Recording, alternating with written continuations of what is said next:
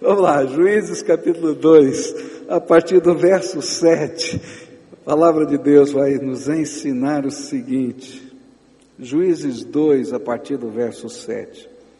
O povo de Israel serviu a Deus, o Senhor, enquanto Josué viveu, e depois que ele morreu, eles ainda continuaram a servir o Senhor enquanto viveram os líderes que tinham visto tudo o que o Senhor havia feito por Israel. Josué, filho de Num, servo do Senhor, morreu com a idade de 110 anos, e ele foi sepultado no seu próprio pedaço de terra em Timnat Heres, na região montanhosa de Efraim, ao norte do monte Gaás. Todas as pessoas daquela geração também morreram, e os seus filhos esqueceram o Senhor e as coisas que ele havia feito pelo povo de Israel. E então o povo de Israel pecou contra Deus, o Senhor, adorando os deuses dos cananeus. Eles deixaram de adorar o Senhor, o Deus dos seus antepassados, que os havia tirado do Egito, e começaram a seguir outros deuses, os deuses dos povos que viviam ao seu redor.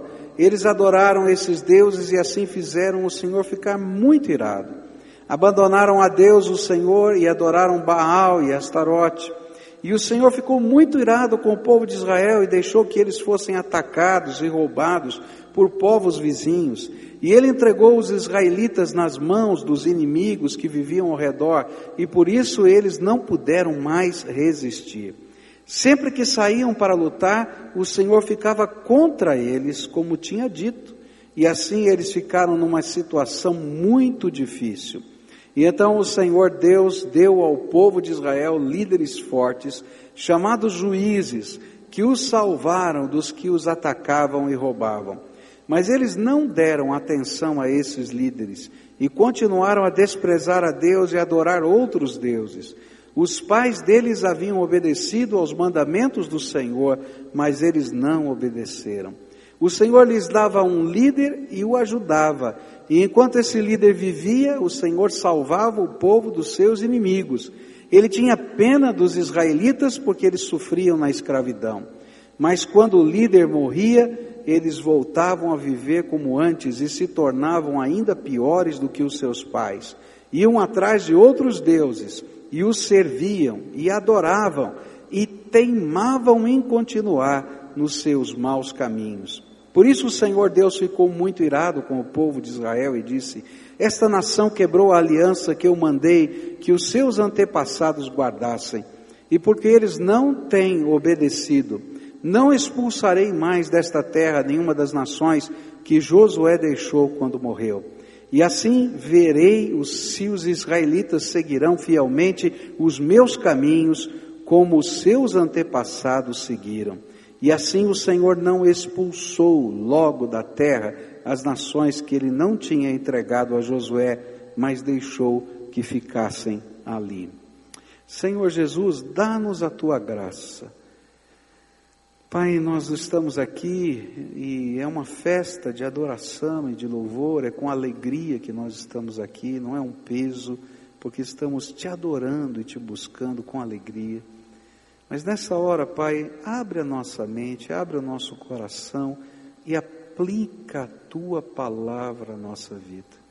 Nós não viemos aqui para ouvir um discurso, nós viemos aqui para ter um encontro contigo. Nós não viemos aqui para ver um show, nós viemos aqui para sentir a tua presença e devotar a nossa adoração. Então, revela o Senhor aqui entre nós, toca a nossa alma, é aquilo que nós pedimos em nome de Jesus. Amém e amém. A gente começou a estudar esse texto pela manhã na seguinte perspectiva, de que aquela geração que tinha vivido uma paixão tremenda pelo Senhor, que tinha visto os milagres do Senhor, não conseguiu passar para a próxima geração a mesma paixão espiritual. A gente olhou hoje pela manhã, começamos pensando que esse é um fenômeno que acontece em grandes movimentos de avivamento, e a gente vê na história dos avivamentos que a geração que viveu o avivamento muitas vezes não consegue passar para a próxima geração para os seus filhos, para os seus netos, o mesmo sentimento de paixão espiritual. E a gente, olhando para esse texto, tentou identificar quais são as lições que a gente podia aprender de uma geração que não passou para a próxima geração essa mesma paixão. O que, que a gente podia aprender deles? O que, que aconteceu? E nós começamos então, e olhamos só esse, esse texto, o versículo 10, que diz assim: Todas as pessoas daquela geração também morreram, e os seus filhos esqueceram o Senhor e as coisas que ele havia feito pelo povo de Israel. E quando a gente começou a olhar para esse texto, a gente descobriu que houve uma mudança de foco na, naquela geração. Aqueles homens apaixonados pelo Senhor, quando chegaram na terra prometida, mudaram o foco. O foco da família no deserto era ensinar os valores de Deus e ser o altar da fé. Era dentro da casa que essas coisas aconteciam. Então, como é que isso acontecia? Todo dia de manhã, Moisés passava na frente não é, das, das cabanas, das barracas onde a família morava. O pai de família estava na porta e ele estava ali esperando Moisés passar, e toda a família estava atrás, espiando, porque quando Moisés entrasse no tabernáculo, a nuvem da glória do Senhor descia sobre o tabernáculo e ficava uma neblina densa que envolvia todo o arraial. E aí todo mundo se colocava de joelho, com a boca no pó, porque Deus estava presente no meio deles. E esse era o sentimento deles. E aí, quando terminava esse tempo de, de adoração, de louvor espontâneo, porque Deus estava presente, aquela família se levantava porque logo em seguida caía um maná do céu e saía toda a família para recolher o maná, porque a comida que eles comiam era um milagre, era o pão do céu que caía, o maná. E aquela família então celebrava isso com o Senhor, e eles estavam vivendo essas coisas, e a gente aprendeu isso pela manhã. Mas quando eles chegaram na terra prometida, o foco da, da família mudou. O foco da família agora era conquistar a terra, manter a terra e produzir. E aí, o foco da família deixou de ser valores e fé e passou a ser a terra, conquistar, manter e produzir. E quando a gente inverte a prioridade ou muda o foco da família, então a gente tem um problema que a gente vai colher ao longo do tempo. Os nossos filhos não vão entender o valor da nossa vida com Deus, da nossa adoração e da nossa fé. E nós estivemos pensando hoje de manhã sobre isso, como nos nossos dias também o foco da família mudou. A gente está preocupado em formar o nosso filho para ele ganhar dinheiro, a gente está preocupado em, em, preparar o nosso filho em vários aspectos da vida, e às vezes a gente não está preocupado, tirando a religiosidade de vir a um culto, quem sabe, mas de cultivar dentro da nossa casa essa adoração, esse temor, a gente experimentar os milagres de Deus dentro do nosso dia, da nossa família, do nosso dia a dia. E se o foco da família muda, não é? Pode ter certeza que isso vai ter consequências ao longo do tempo. Eles vão conquistar a terra, mas vão perder o essencial, valores de vida e espiritualidade e fé. Mas eu queria continuar olhando para uma segunda lição que esse texto vai nos ensinar. É que quando eles começaram a conquistar a terra, eles construíram uma economia forte, mas perderam os seus valores. O foco mudou da adoração, da comunhão e dos valores espirituais, e eles estavam agora conquistando a terra. E aí, quando estavam conquistando a terra, o segundo passo era construir uma economia forte. E quando começaram a construir uma economia forte, eles negociaram os seus valores. Olha só, quando o foco deixa de ser a fé, quando o foco deixa de ser aquilo que Jesus ensinou, buscai primeiro o reino de Deus e a sua justiça e o quê? Todas as outras coisas vos serão acrescentadas. Mas primeiro o que é que eu busco? O reino de Deus e a justiça dele. Quando eu começo a buscar todas as outras coisas, e deixo o reino de Deus e a justiça como um acessório a uma inversão de valores, e eu começo a negociar os meus valores. E aí, essa terra que passou a ser a primeira coisa, vai nos levar a flexibilizar os nossos valores. Por isso, eles foram capazes de construir uma economia forte, mas sem levar em conta as ordens de Deus, ou melhor, flexibilizaram os valores que o Senhor havia dado para eles. Olha o que vai acontecer na história.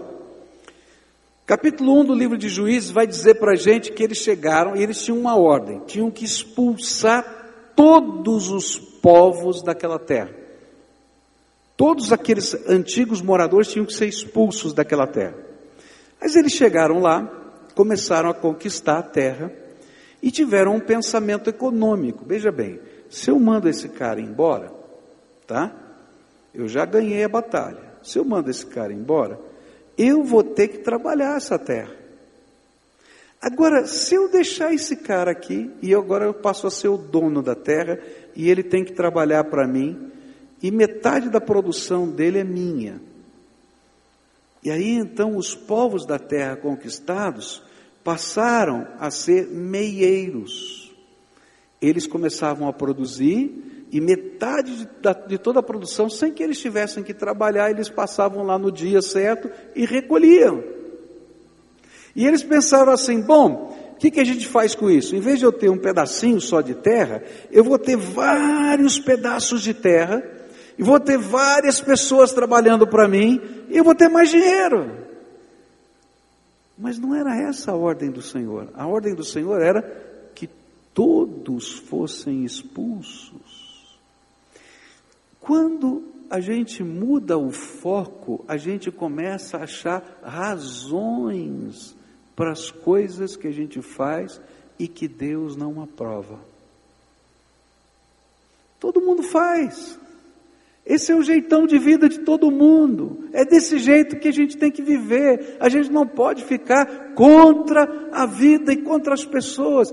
Mas aí o Senhor olha e diz assim: não existe compromisso nem valor no coração desse meu povo. E mais, a gente pode até ganhar a terra, e pode até ganhar dinheiro, mas vai perder os nossos filhos e olha só o que vai acontecer. Juízes capítulo 2, a partir do versículo 1 e verso 2, Deus vai fazer uma coisa tremenda. Está havendo um ajuntamento do povo, uma grande celebração, como se fosse um culto como esse, só que um culto em que vem todos os representantes de todas as tribos de Israel, e eles estão juntos. Enquanto eles estão celebrando, sabe o que aparece? O anjo do Senhor aparece no meio deles. Quem foi o anjo do Senhor? Vocês lembram na, na guerra, quando foram, foi conquistada a cidade de Jericó? Estava Josué orando perguntando, Senhor, como é que nós vamos derrubar essas muralhas? E aparece o anjo do Senhor diante de Josué e vai dizer para eles: Ó, vocês vão marchar em volta da muralha, né? Vão marchar durante sete dias. No sétimo dia vão marchar sete vezes. Na sétima vez vocês vão gritar e as muralhas vão cair. Esse era o anjo do Senhor. Mas agora está todo mundo lá celebrando, lá, fazendo uma das festas da religião e aparece o anjo do Senhor, e eles todos têm a visão do anjo do Senhor. E o anjo do Senhor começa a pregar, a profetizar, e ele diz o seguinte, versículos 1 e 2: O anjo do Senhor foi de Gilgal a Boquim, e disse aos israelitas: Eu tirei vocês da terra do Egito e os trouxe à terra que havia prometido a seus pais. Eu disse: Nunca quebrarei a aliança que fiz com vocês não façam nenhum acordo com os moradores desta terra. Pelo contrário, derrubem os altares deles. Mas vocês não fizeram o que eu disse. E em vez disso, vejam o que fizeram. E aí vem o sermão do anjo. dizendo assim: vocês mudaram o foco. Vocês acharam a grana mais importante do que os valores. E agora, diz o anjo do Senhor, esse povo não vai sair mais daqui, vocês vão ter que viver com eles. E no futuro, eles vão virar seus inimigos. E mais lá na frente, vocês serão escravos deles.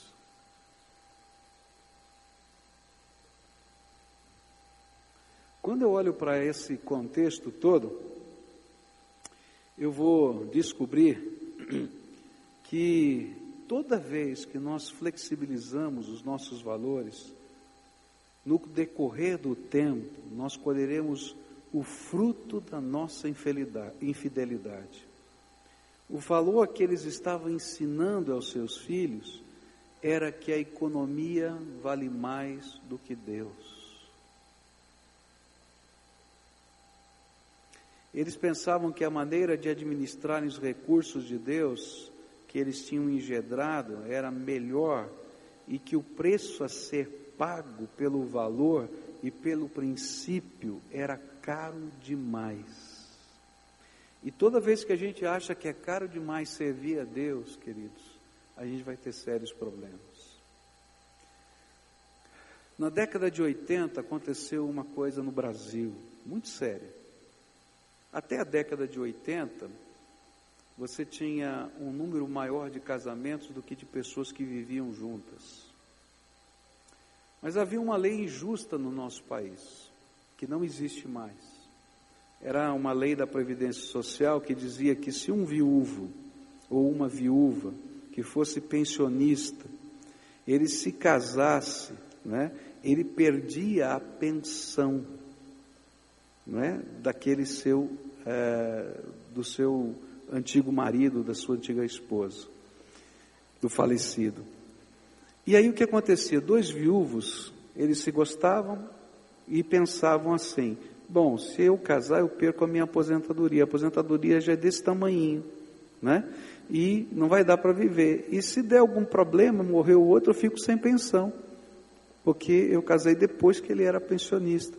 E então, por causa dessa lei injusta, muitos velhinhos começaram a se juntar e não se casar.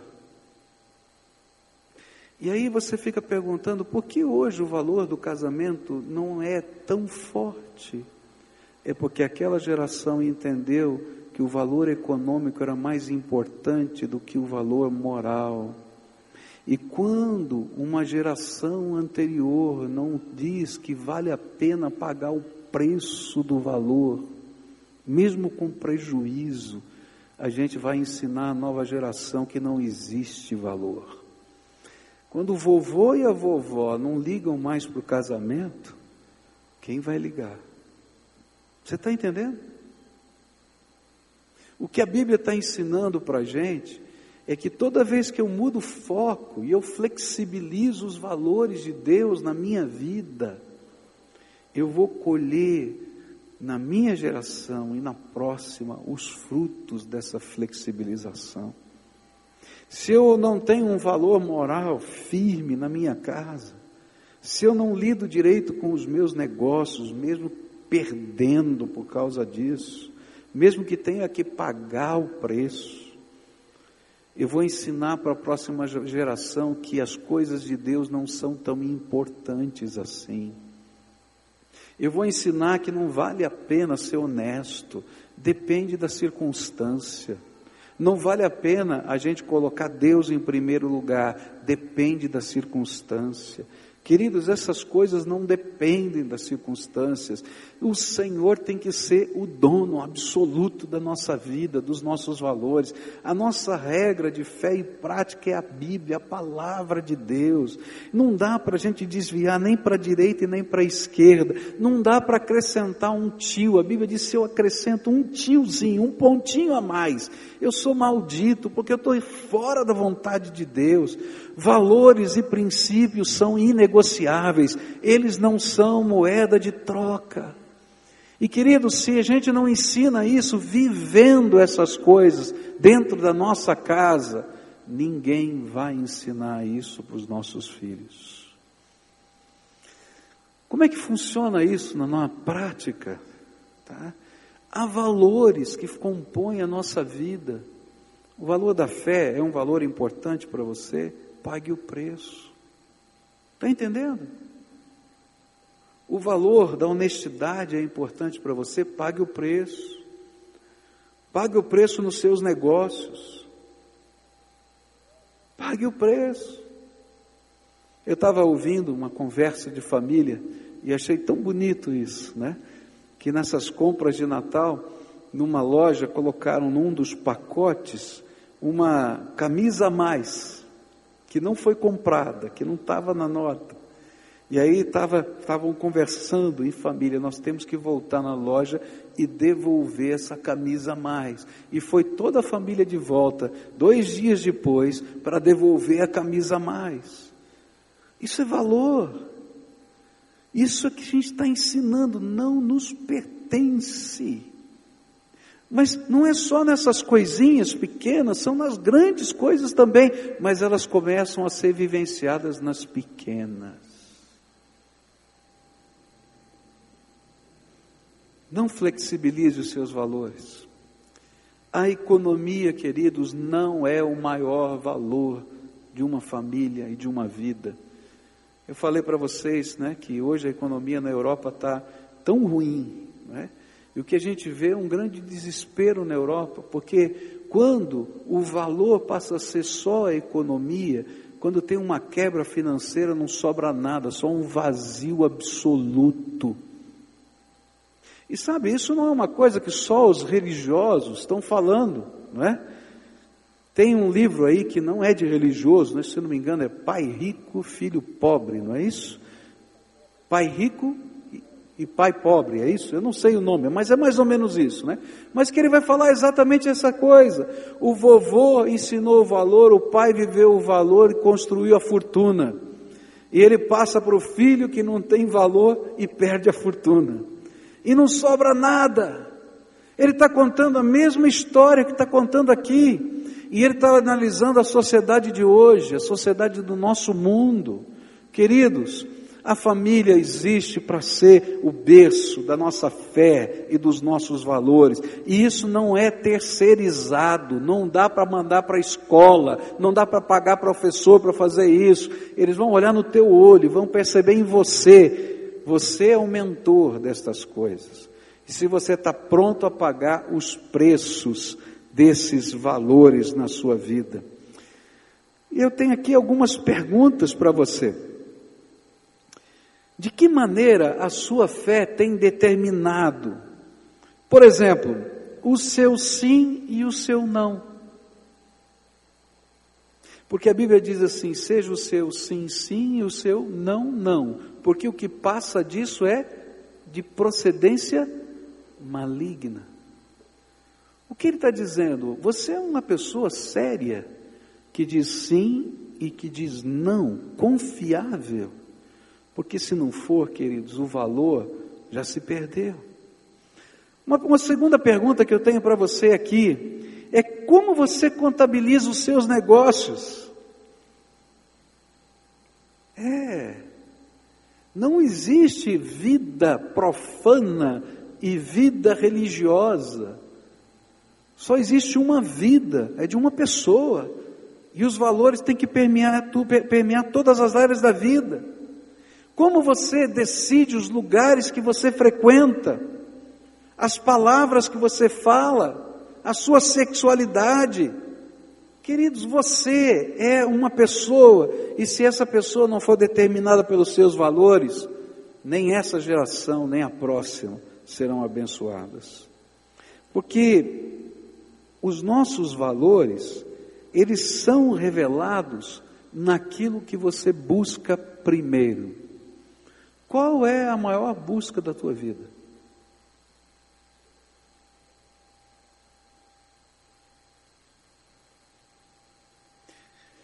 É isso que está revelando os teus valores. E o que você está disposto a fazer para alcançar essa tua busca? Está revelando os teus valores. Agora a Bíblia vai ensinar uma coisa tremenda. Buscai primeiro o reino de Deus e a sua justiça e todas as outras coisas vos serão acrescentadas. Sabe o que aquele povo esqueceu? É que a bênção de Deus é que estava dando para eles o maná, e era a bênção de Deus que estava dando para eles a terra prometida. E que sem a bênção de Deus eles não eram nada. E que a gente perde a bênção de Deus quando a gente flexibiliza os valores da nossa vida. Querido, se Deus tirar a mão de bênção da minha cabeça, eu estou perdido. Mas eu quero dizer que se Ele tirar da sua também, você está. Porque você não vai conseguir fazer nada, querido. Porque é a bênção de Deus que está fazendo diferença na nossa vida todo dia. E Ele não precisa fazer muito, não. Só tirar a mão de bênção. Agora, se Ele desejar puxar sua orelha, você está perdido. Como esse anjo falou, agora esse povo vai virar teu inimigo e vocês vão ser escravos dele da mesma maneira como foram eles escravos de vocês. Queridos, essa é uma coisa séria que a gente tem que trazer para a nossa vida e para o nosso coração. Terceiro lição, que terceira lição que eu vejo aqui está nos versículos 11 a 13. Diz assim a Bíblia: Então o povo de Israel pecou contra Deus o Senhor, adorando os deuses dos cananeus, e eles deixaram de adorar o Senhor, o Deus dos seus antepassados, que os havia tirado do Egito, e começaram a seguir outros deuses, os deuses dos povos que viviam ao seu redor. E eles adoraram esses deuses e, e, e assim fizeram o Senhor ficar muito irado. Abandonaram a Deus, o Senhor, e adoraram Baal e Astarote. A terceira lição é que não existe neutralidade nessa batalha espiritual que nós estamos vivendo. Ou nós conquistamos, ou nós somos conquistados. E o que aconteceu foi que o conquistador da terra foi conquistado pelo modo de vida e fé do povo conquistado. E aí a pergunta é: quem ganhou? Eles ganharam a batalha pelas terras por um tempo. Depois perderam as terras de novo. Mas perderam a guerra da fé. E o pior é que passaram a ter dois inimigos: os povos que haviam conquistado e o Deus que lhes havia dado a vitória. E aí o texto vai dizer: o Senhor ficou muito irado com esse povo e deixou que eles fossem atacados e roubados por povos vizinhos, e ele entregou os israelitas nas mãos dos inimigos que viviam ao redor, e por isso eles não puderam mais resistir. E sempre que saíam para lutar, o Senhor ficava contra eles, como tinha dito, e assim eles ficaram numa situação muito difícil.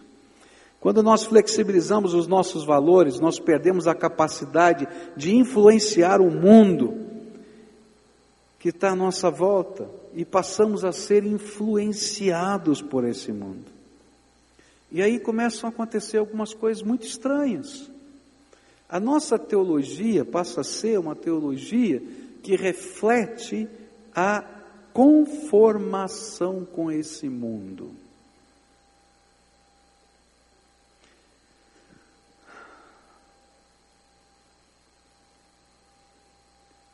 Algumas pessoas me acham muito radical, por causa da palavra que dei em 2010 sobre a questão política. Algumas pessoas me acham muito radical por algumas afirmações claras sobre aquilo que a Bíblia fala a respeito de alguns assuntos polêmicos da nossa nação. Sabe por quê, queridos? Porque toda vez que a gente flexibiliza os nossos valores, nós somos conquistados, ao invés de conquistar a terra. O IBGE está apontando que daqui 20 anos, nós estamos falando em 2035 aproximadamente, tá? 50% da população desse, do Brasil vai ser evangélica. São dados do IBGE, são projeções do IBGE. Agora eu fico pensando, Que adianta ter 50% da população do Brasil evangélica se continua havendo tanta corrupção como tem havido? Se esse desmando social está acontecendo, se essa violência está acontecendo dessa maneira, se essa sexualidade tão enrolada está acontecendo desse jeito, se o número de divórcios está crescendo tão assustadoramente, e não estou falando só fora dos arraiais cristãos, mas dentro das igrejas evangélicas, se continua tendo abuso sexual, eu não estou falando fora das igrejas evangélicas, estou falando dentro das igrejas evangélicas, se está acontecendo que, que adianta? É a mesma coisa. Agora, se a gente tiver um povo comprometido com o Senhor, pronto a pagar qualquer preço, radical nos valores de Deus na sua vida, eu tenho certeza que não vão fazer diferença nessa terra. Agora, se a gente tiver um evangelho, água com açúcar, um evangelho que a gente acha respostas teológicas para tudo que a gente queira fazer, do jeito que a gente queira fazer, que tudo depende e que não tem nenhuma verdade. Então, queridos, esse não é o evangelho da Bíblia. Mas como é que isso vai acontecer? Vai acontecer, vai acontecer com uma operação formiguinha. Eu, Vou me sentir sozinho. Você vai se sentir sozinho. Mas um dia Deus vai revelar todos aqueles que estão comprometidos com a Sua palavra de uma maneira radical e verdadeira. E esse povo vai fazer diferença nessa terra. Agora, sabe o que vai acontecer daqui 20 anos? Se a gente crescer como evangélicos desse jeito, sem valores, sem princípios, sem guardar as coisas básicas da nossa fé, como eu falei hoje de manhã, a gente celebrar a Deus dentro da nossa casa com o nosso culto doméstico. A gente vai viver, daqui 20 anos, a gente vai viver a era dos desiludidos. Sabe o que, que é? Eu não creio mais em nada.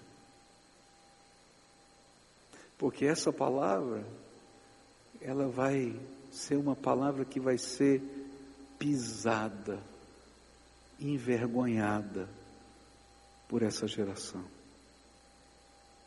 Consegue entender isso? Como é que a gente passa a paixão espiritual para a próxima geração, queridos? Quando a gente se torna o tabernáculo dos valores e da fé dentro da nossa casa. Quando a gente não vende esses valores de maneira alguma, a gente não negocia, ele não se torna moeda de troca de nenhuma maneira na nossa vida. E quando nós conquistamos essa terra, ao invés de sermos conquistados por ela, meus irmãos, se o nosso Evangelho não for o poder de Deus para transformar todo aquele que nele crê, então ele não é Evangelho.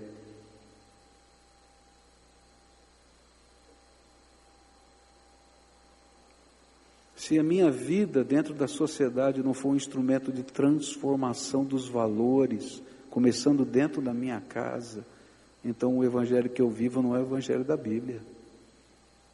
Se não mudou nada na tua vida, então, por favor. Queridos, tem coisas que a gente não consegue entender.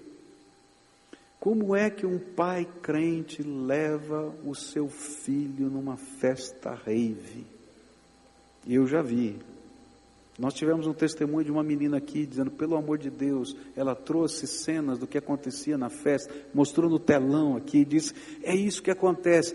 E o pai vai lá, entrega na mão do diabo e vai buscar às seis horas da manhã. Toma vergonha na cara, meu senhor, minha irmã, para com isso. Ah, o que, que eu vou fazer com o meu filhinho, tadinho dele, ele vai ser discriminado na escola. É melhor ser discriminado na escola e depois ficar chorando porque ela está viciada em drogas, porque foi estuprado no banheiro, porque houve um tiroteio e morreu na esquina. Você está entendendo? Há valores que não se negociam. A gente vive uma geração de crentes que não apenas negociam os valores, como patrocinam, pagam a conta das coisas erradas. A gente não ensina respeito dentro de casa e nem fora de casa. E é por isso que a gente tem esse problema dentro das escolas aí. Tem vários diretores aqui, sabem o que eu estou falando. Onde os professores têm medo de dar aula. Tem alguma coisa errada. Agora, isso não está acontecendo só lá fora, gente. São valores que a gente tem que viver dentro de casa que não se negociam. Que geração, que legado você vai deixar? Você vai deixar uma terra, vai deixar uma casa na praia, vai deixar um apartamento, mas eles não vão ter nada, porque estão vazios. E aí, queridos, o conquistador vai ser conquistado. Eu não estou aqui para isso, não. Em nome de Jesus, nós vamos conquistar essa terra com 50% dos evangélicos nesses 20 anos, mas vamos fazer uma mudança espiritual e social nessa nação. Agora, como é que isso vai acontecer? Com gente que tenha coragem de pagar o preço, de falar a verdade, de viver a verdade, de ser perseguido, eu não tenho problema não.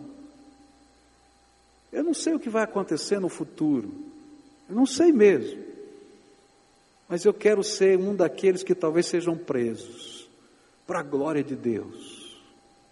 Porque aquela primeira geração de crentes lá do Evangelho foi preso para a glória de Deus. E não se envergonhavam do Evangelho do Senhor Jesus. Que eles vão pagar o preço.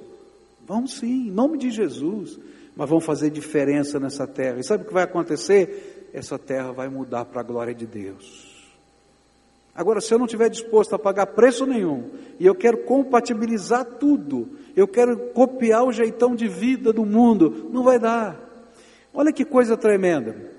O Baal, o nome Baal quer dizer Senhor da terra. Quando a gente muda o foco, lembra que eu falei? Não é? Eles pararam de adorar o Todo-Poderoso para adorar quem? O Senhor da terra. Porque o foco estava onde? Na terra. E sabe quem era Astarote? Astarote era a deusa do prazer e da fertilidade. E eles então passaram a adorar o hedonismo, curtir a vida, o prazer e a fertilidade, a sexualidade sem qualquer limite. Debaixo de toda árvore frondosa você fazia sexo com quem você queria e dizia que essa era uma oferenda a Astarote e estava tudo certo na sociedade. Não tem alguma similaridade? Está entendendo? Queridos, quando a gente muda os valores, a gente vai ver aquele tipo de mundo que a Bíblia está descrevendo. A última coisa que eu quero deixar com você. E essa para mim é a chave de tudo que a gente está falando. Versos 17 a 19 diz assim: E então o Senhor Deus deu ao povo de Israel líderes fortes, chamados juízes, que os salvaram dos que os atacavam e roubavam. Mas eles não deram atenção a esses líderes e continuaram a desprezar a Deus e adorar outros deuses e os pais deles, os pais deles haviam obedecido aos mandamentos do Senhor, mas eles não obedeceram. E o Senhor lhes dava um líder e o ajudava, e enquanto esse líder vivia, o Senhor salvava o povo dos seus inimigos.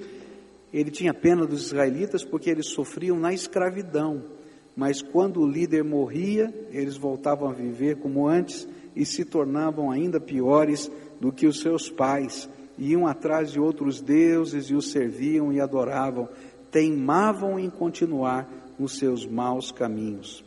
A última lição que eu queria deixar com você. É interessante a Bíblia falar que estes homens tiveram grandes líderes que fizeram grandes coisas, mas que foram incapazes de gerar novos líderes que pudessem conduzir a nova geração. E eu fico pensando, por que eles foram grandes líderes, mas não conseguiram gerar novos líderes para a próxima geração. E aí eu comecei a meditar um pouquinho nesse texto e descobri algumas coisas interessantes. É porque novos líderes não se forjam com sermões grandiosos. Não vai ser um pregador que vai fazer grandes, novos grandes líderes.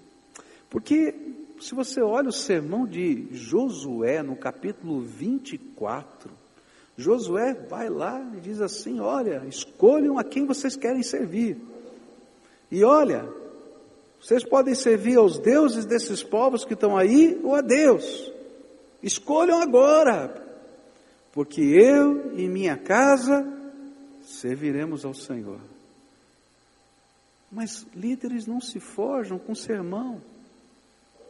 Outra coisa que eu descobri lendo esse texto é que líderes não se forjam com revelações. Gente, aquela geração toda reunida viu o anjo do Senhor. Você já pensou, se você está aqui nesse culto e um anjo de Deus aparece visível, você vê o anjo descendo, e esse anjo começa a profetizar aqui nesse lugar, e você testemunha disso. Meu Deus, eu acho que é uma coisa tão extraordinária, eu não consigo nem conceber. Mas líderes não se forjam com revelações. Líderes são forjados de outra maneira. Líderes não são forjados por levantes libertadores. Então, de repente, eu digo aqui: olha, nós vamos formar um exército agora, estou precisando de você, vem comigo. Aí você vem, a gente entra no, naquele evento que é aquela batalha, e depois cada um vai para sua casa e acabou. Líderes não são forjados em eventos de treinamento. Ah, eu vou fazer o curso Hagai, eu vou fazer, aleluia, esses cursos são maravilhosos, eu mesmo fiz, amém, vale a pena, mas não são eles que vão formar novos líderes. Eles tiveram pessoas assim. Sabe como é que novos líderes são forjados? Eles são forjados na porta da tenda de um mentor. E se você olha para a história de Josué, você vai encontrar Josué na porta da tenda de Moisés. E Moisés, durante toda a sua vida, mentoriou um jovem chamado Josué e foi investindo a vida dele na vida de Josué. E quando chegou a hora dele partir, não tinha dúvida de quem seria o sucessor. E o próprio Espírito de Deus revela a todo o povo quem era aquele moço que estava na porta da tenda de Moisés. Líderes, eles são forjados quando a gente investe vida na vida de pessoas, com mentoria capacitadora eu comecei a olhar para a minha vida e eu fiquei imaginando como é que eu me tornei um líder. E se hoje eu estou aqui nesse púlpito, se hoje eu estou na presidência da convenção, houve muitas pessoas significativas na minha vida em que eu pude estar na porta da tenda dessas pessoas, e foi a vida delas investida na minha vida que forjou o que eu sou hoje. E eu me lembrei de um pastor, já jubilado hoje, pastor Wilson Devidé. Naquela época ele era um jovem, não era nem pastor. Ele era líder de um movimento jovem, onde eu fui impactado pela primeira vez pela palavra de Deus. E eu me converti ouvindo ali os testemunhos na casa desse moço. E um dia, eu tinha 12 anos de idade, ele bateu na casa do meu pai para pedir para o meu pai permitir, porque aquele grupo saía para fazer pregações fora. Eu tinha só 12 anos de idade, ele era um grupo mais velho, eram jovens de 20, 25 anos, eu só 12. Ele bateu na casa do meu pai e falou: Olha, eu queria pedir permissão para o Pascoal vir conosco nos trabalhos evangelísticos que a gente faz. A gente sai sábado cedo, domingo cedo, e ele vai com a gente. Eu só tinha 12 anos. Sabe o que, eu fazia? Sabe qual era o meu papel naquele grupo? Eu carregava o balde. Eles usavam um balde de latão assim, grande, onde tinha uma, uma, uma corda de tripa de carneiro e um cabo de vassoura. Não é? E aí você esticava aquilo, aquilo virava o baixo. E a gente fazia, usava aquilo no, no ar livre, no meio da, da rua. E eu nem tocar o balde sabia. Eu só servia para carregar o balde. Mas enquanto eu carregava o balde, eu estava aprendendo com aquele homem a orar, a primeira vez que eu vi alguém ser liberto do poder das trevas, de demônios sendo expulsos, foi aquele homem expulsando, aquele jovem expulsando demônios. A primeira vez que eu vi um apelo, foi aquele, assim, como, como instrumento da pregação, foi aquele homem pregando no meio de um ar livre, em praça pública. Eu louvo a Deus pela vida daquele moço que olhou para um garoto de 12 anos e disse assim: Eu vou levar esse menino para ficar na porta da minha tenda, ele vai carregar o balde. E a minha paixão evangelística nasceu ali. Mas eu fiquei pensando na minha história e descobri que não foi somente esse homem que me ajudou, porque na vida da gente a gente tem muitos mentores. E aí eu me lembrei de uma outra senhora chamada tia Lilian, já falecida era líder de adolescentes da minha igreja. Mas ela era uma líder de adolescentes que não estava preocupada só nos eventos. Ela era pastora da gente. Ela abria a porta da casa dela para virar o ponte da moçada. E a moçada toda corria para a casa daquela, daquela senhora. E a gente brincava lá, tomava café da tarde, coitada dela, era uma despesa danada, porque vinha aquela molecada e tomava o café da tarde, pão com manteiga, delicioso, mas era margarina, pão com margarina, delicioso e tal, mas a gente estava lá. Mas essa foi a mulher que tratou do meu coração quando meu pai e minha mãe se separaram, que chorava comigo, que orava comigo, que ouvia as minhas confidências, e foi na porta da tenda dessa mulher que eu aprendi a ser pastoreado e a pastorear. A considerar as pessoas mais importantes do que as coisas, porque essa senhora não tinha nada, às vezes não tinha nem o que comer, porque o marido dela era um alcoólatra e por isso perdia o emprego tantas vezes, e às vezes ela não tinha o que comer, mas a gente podia chegar naquela casa que ela recebia a gente de braços abertos. Depois eu pensei em alguns outros líderes que influenciaram na minha vida lá no mundo teológico, lá na faculdade teológica. E eu pensei em homens como Werner Kachel, Karl Lacker, Richard Sturz, Dr. Shedd, Pastor Isaltino, pessoas que não eram apenas professores na sala de aula, mas eram pessoas que nos chamavam para o seu gabinete, para a sua casa. E foi na porta da tenda desses homens que eu aprendi a pensar teologicamente e se tem alguns aspectos radicais na minha visão, foi porque esses homens me ensinaram um compromisso absoluto com a Bíblia, com a palavra de Deus, única, regra de fé e prática, totalmente inspirada, de um pedacinho lá do começo até o final, não tem uma vírgula que não foi inspiração divina. Dou graças a Deus, porque essas coisas foram forjadas no meu coração. Depois eu pensei no meu ministério, e tem um ministério que o pastor Edson faz, que eu recebi de presente de um pastor chamado Plínio Moreira da Silva, que é aquele trabalho de acompanhar o novo pastor que vai para o exame. Ele fez exatamente o que o senhor faz com os nossos ministros todos, ele fez comigo. Ele disse: Você já viu isso? Eu vou te ajudar. E toda semana me reunia comigo, se reunia comigo para você vai fazer o exame, eu vou te ajudar. Você está entendendo? É gente que investe a vida na vida da gente. São os nossos mentores, são os nossos discipuladores. Dentro da vida denominacional, eu tive duas personagens importantíssimas, um chamado pastor César Tomé, que muitos aqui conhecem. Ele foi aquele homem que me chamava e me ensinava o que significava a vida denominacional, o que, que você faz, o que, que você não faz, como me aconselhava, me chamava para almoçar com ele. E pastor Irlande Pereira de Azevedo foi o primeiro que teve coragem de colocar um menino de 26 anos para pregar na Convenção Batista Brasileira em 1985. Ele que me convidou para pregar, foi indicação dele. Esses são pessoas que mentoriam a nossa vida. Você tem os seus. E se você é o que você é hoje, é porque você teve mentores. Mas a gente só vai passar a paixão espiritual para a nova geração se você estiver disposto a mentorear pessoas. Quem você está mentoreando hoje?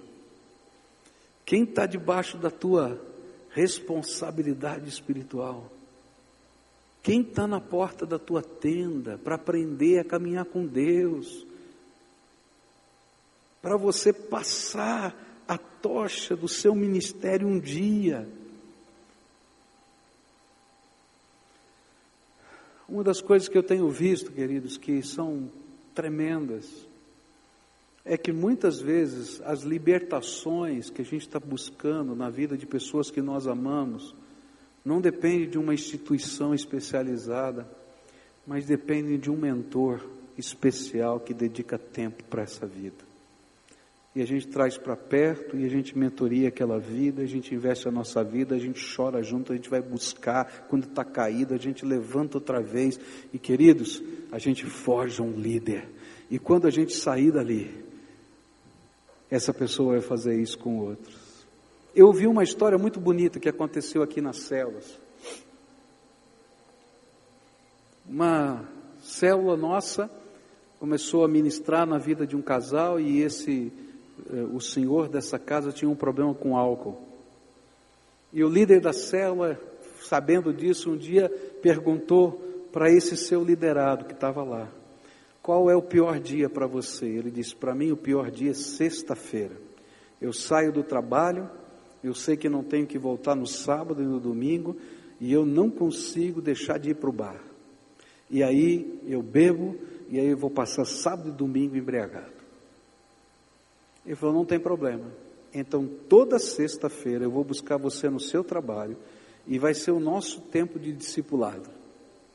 E toda sexta-feira ele ia, buscava o homem do trabalho, eles iam estudar a Bíblia, eles oravam juntos, ele ensinava os valores do reino de Deus e ele deixava esse homem na casa dele e entregava lá, aqui dentro da nossa igreja. Esse é um líder nosso aqui. Bom, esse homem se converteu, foi batizado, foi transformado, a graça de Deus, ele agora ele é um líder. E Deus colocou na vida dele uma outra pessoa que tem problema com álcool. E ele perguntou: qual é o dia mais difícil para você? Ele disse: a sexta-feira. Então eu vou toda sexta-feira e vou te buscar. E ele fez exatamente o que o seu líder tinha feito. E está fazendo diferença nessa terra. Queridos líderes não são forjados por um sermão, por uma revelação, não são forjados por um evento de treinamento. Líderes são forjados quando a gente investe vida na vida de pessoas.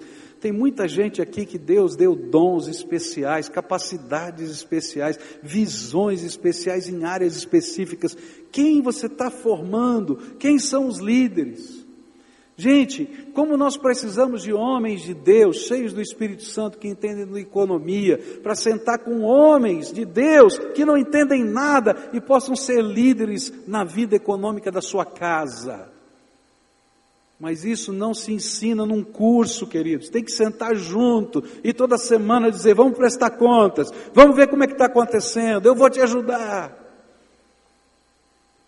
Está entendendo?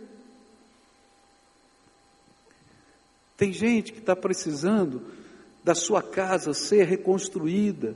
E isso não vai acontecer num sermão, vai precisar de um outro casal que diga aqui: nós vamos trabalhar com você, nós vamos orar junto, nós vamos caminhar junto. Que vai chegar e dizer: moça, fica quieta, agora não é hora de falar, para com isso, porque você tem autoridade para fazer isso. E que depois, quando essa vida for acertada e consertada, eles vão fazer isso com outros. E esse é o princípio da palavra de Deus, que você vai pegar as verdades tão preciosas que você recebeu e você vai escolher pessoas idôneas e você vai investir a tua vida na vida delas.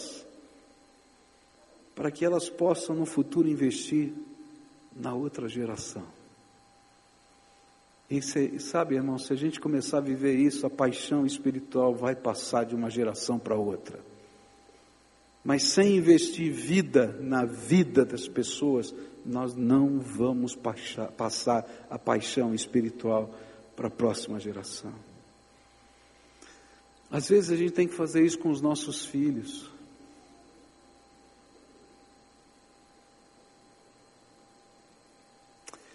Antigamente, numa economia diferente do que é a de hoje, o pai levava o filho para o campo e o filho aprendia, ou para o negócio dele, e o filho aprendia com o pai a viver, a negociar, a comprar, a vender, a resolver problemas, a chorar. Está entendendo? E hoje a gente terceiriza tudo isso. Queridos, ninguém ensina valor e ninguém ensina vida para os nossos filhos, a não ser a gente mesmo. Eles precisam desse, dessa comunhão, desse contato, dessa palavra, desse jogo aberto, dessa parceria. Um pai veio me procurar e disse assim: Olha, estou com um problema de pornografia com a vida do meu filho, o que, que eu faço? Ah, eu ouvi falar disso, daquilo, daquilo outro. E aí então eu disse para ele: Olha, por que, que você não conversa com o seu filho? Diz assim: Olha, isso também é uma tentação na minha vida. E nós dois vamos nos ajudar. Eu vou colocar um programa no meu computador e vou colocar um programa no seu computador. Se eu entrar em alguma coisa errada, você vai ver. E você vai poder cobrar isso de mim. Se você entrar numa coisa errada, eu vou poder ver e vou poder te ajudar. Falou, nunca pensei nisso. É, mas é vida investida na vida. Você é meu parceiro, eu estou investindo em você, você está investindo em mim, nós estamos construindo um futuro. O maior legado que eu vou deixar nessa terra não vai ser um templo.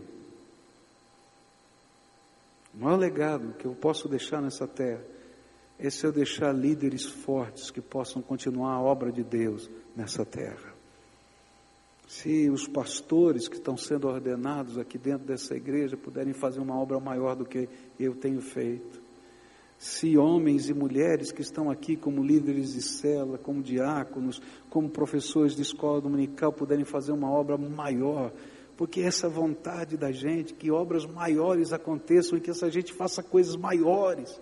E eu quero celebrar na presença de Deus cada vitória maior porque eu estou lutando pelo reino de Deus e pela sua justiça. As outras coisas o Senhor acrescenta.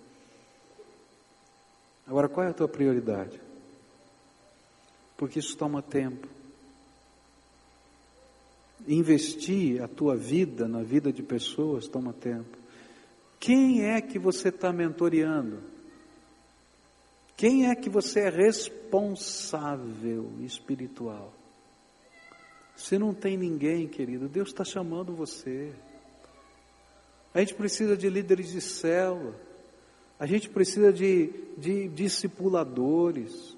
A gente precisa de homens e de mulheres cheias do Espírito que queiram investir a sua vida numa próxima geração. E o potencial de Deus está aqui. Agora, isso não vai acontecer se a gente não pegar essas pessoas e ajudá-las. E queridos, eu comecei carregando o balde. Eu comecei carregando o balde. Mas um dia, eu ainda era carregador de balde nessa época. Alguém disse assim: O que, que nós vamos fazer na nossa união de adolescente? Eu falei: Vamos fazer um ar livre. Como é que a gente faz ar livre? A gente nunca fez. Ah, eu sei, eu já aprendi. E quem vai pregar? Eu nunca tinha pregado. Eu falei, pode deixar que eu prego. Porque já tinha visto esse povo fazer. E aí então, eu preguei meu primeiro sermão no meio de uma praça pública. E 25 pessoas se converteram a Jesus no meio de uma praça pública, porque tinha um garoto de 12 anos pregando o Evangelho. Mas eu dou graças a Deus, porque antes de ser pregador, eu fui carregador de balde. Está entendendo? Quem vai quem você vai mentorear? Traz para perto. Às vezes os problemas que estão acontecendo dentro da sua casa, está faltando só isso, trazer para perto alguém. Eu vou investir minha vida na tua vida. Eu vou grudar em você. Eu vou fazer de você melhor naquilo que você é o melhor, melhor do que você. E olha, se você mentoreia alguém, toma cuidado para não ser aquele líder chato que você só quer que essa pessoa só carregue balde e não faça mais nada na vida. Queira que ele faça mais coisas e melhores do que você. E quando eles estiverem fazendo, fica na, na boca do gagarejo ali, se alegra e vibra, porque essa é a tua missão. Passar a paixão espiritual para uma nova geração. Eu queria orar com você hoje. E queria pedir que Deus tocasse o seu coração. Isso aqui para mim é o cerne do que Deus quer fazer na nossa vida esse ano. É uma virada que Deus quer dar na vida da gente, como igreja, como povo de Deus. Eu vou te dar alguns dados, só para você saber. Sabe quantas pessoas frequentam a nossa escola dominical e não são membros da igreja? Todo domingo estão aqui e não são membros da igreja. E estão na escola dominical. Eu sei o nome, endereço, telefone, sei tudo. 600. Só na escola dominical. Tem uma geração inteira de mais de 4 mil pessoas que frequentam a nossa igreja todo domingo, quase toda semana, nas nossas células, na escola dominical, no ministério jovem, no ministério de música, em todos os ministérios da igreja de homens, de mulheres, que estão precisando de pais espirituais, mentores. 70% dos nossos jovens e adolescentes são a primeira geração de crentes eles são os únicos crentes na sua família. Eles estão precisando de pais espirituais. Nós temos mais de mil e não sei quantas crianças matriculadas no nosso departamento infantil, de famílias as mais diversas, diversos estilos possíveis, que precisam de pais e mães espirituais. Tem uma geração inteira. Deus vai pedir contas para gente disso. Deus vai pedir contas para gente disso. Eu confesso para você que eu estou fazendo o máximo que eu posso. Mas eu não, não sou capaz de fazer tudo. Porque essa não é uma missão de uma pessoa, não é a missão de um sermão, nem de uma revelação, nem de um evento. É de gente que queira investir na vida de pessoas. Eu fico pensando que bênção seria se a gente tivesse tantas mulheres como a tia Lilian foi na minha vida, uma mentora. Coitada daquela mulher, quando eu fico pensando as lutas que aquela mulher vivia com seu marido alcoólatra, Uma viagem que a gente fez, que ela estava nos capitaneando, o marido dela foi, ele bebeu, chegou no alojamento que a gente estava, e não sei o que aconteceu, ele ficou muito bravo, tirou a cinta e começou a querer bater em todos os meninos que estavam lá. Eu imagino que ela vivia todo dia, mas nem por isso ela deixou os meninos dela lá, e nem a casa dela se fechou por causa das lutas. E tem uma geração inteira de líderes, de pastores que passaram pela casa dela. Nós temos muitas desculpas, queridos, para não fazer a vontade de Deus, mas nenhuma delas é válida diante do trono de Deus, porque Deus tem abençoado a tua vida. Então, seja mentor de alguém, na área que você sabe, na área que você conhece, traz para perto E Deus vai abençoar a próxima geração. Vamos orar pedindo a Deus para nos revelar uma pessoa, pelo menos uma pessoa, perto de você, que você vai dizer: Olha, eu vou me responsabilizar por essa pessoa, eu vou orar, eu vou cuidar, eu vou convidar para tomar um café na minha casa, eu vou convidar para sair junto. A gente começa com amizade, a gente investe a nossa vida na vida do outro para fazer o bem, só isso. E Deus vai te dar as ferramentas, porque não é um curso formal, é vida investido na vida. Você concorda em orar comigo por isso? Então curva a tua fronte, pede para Deus, Senhor, me revela uma pessoa. Me revela uma pessoa. E olha, não importa a idade que a gente tenha, viu? Tem vários jovens, crianças, adolescentes.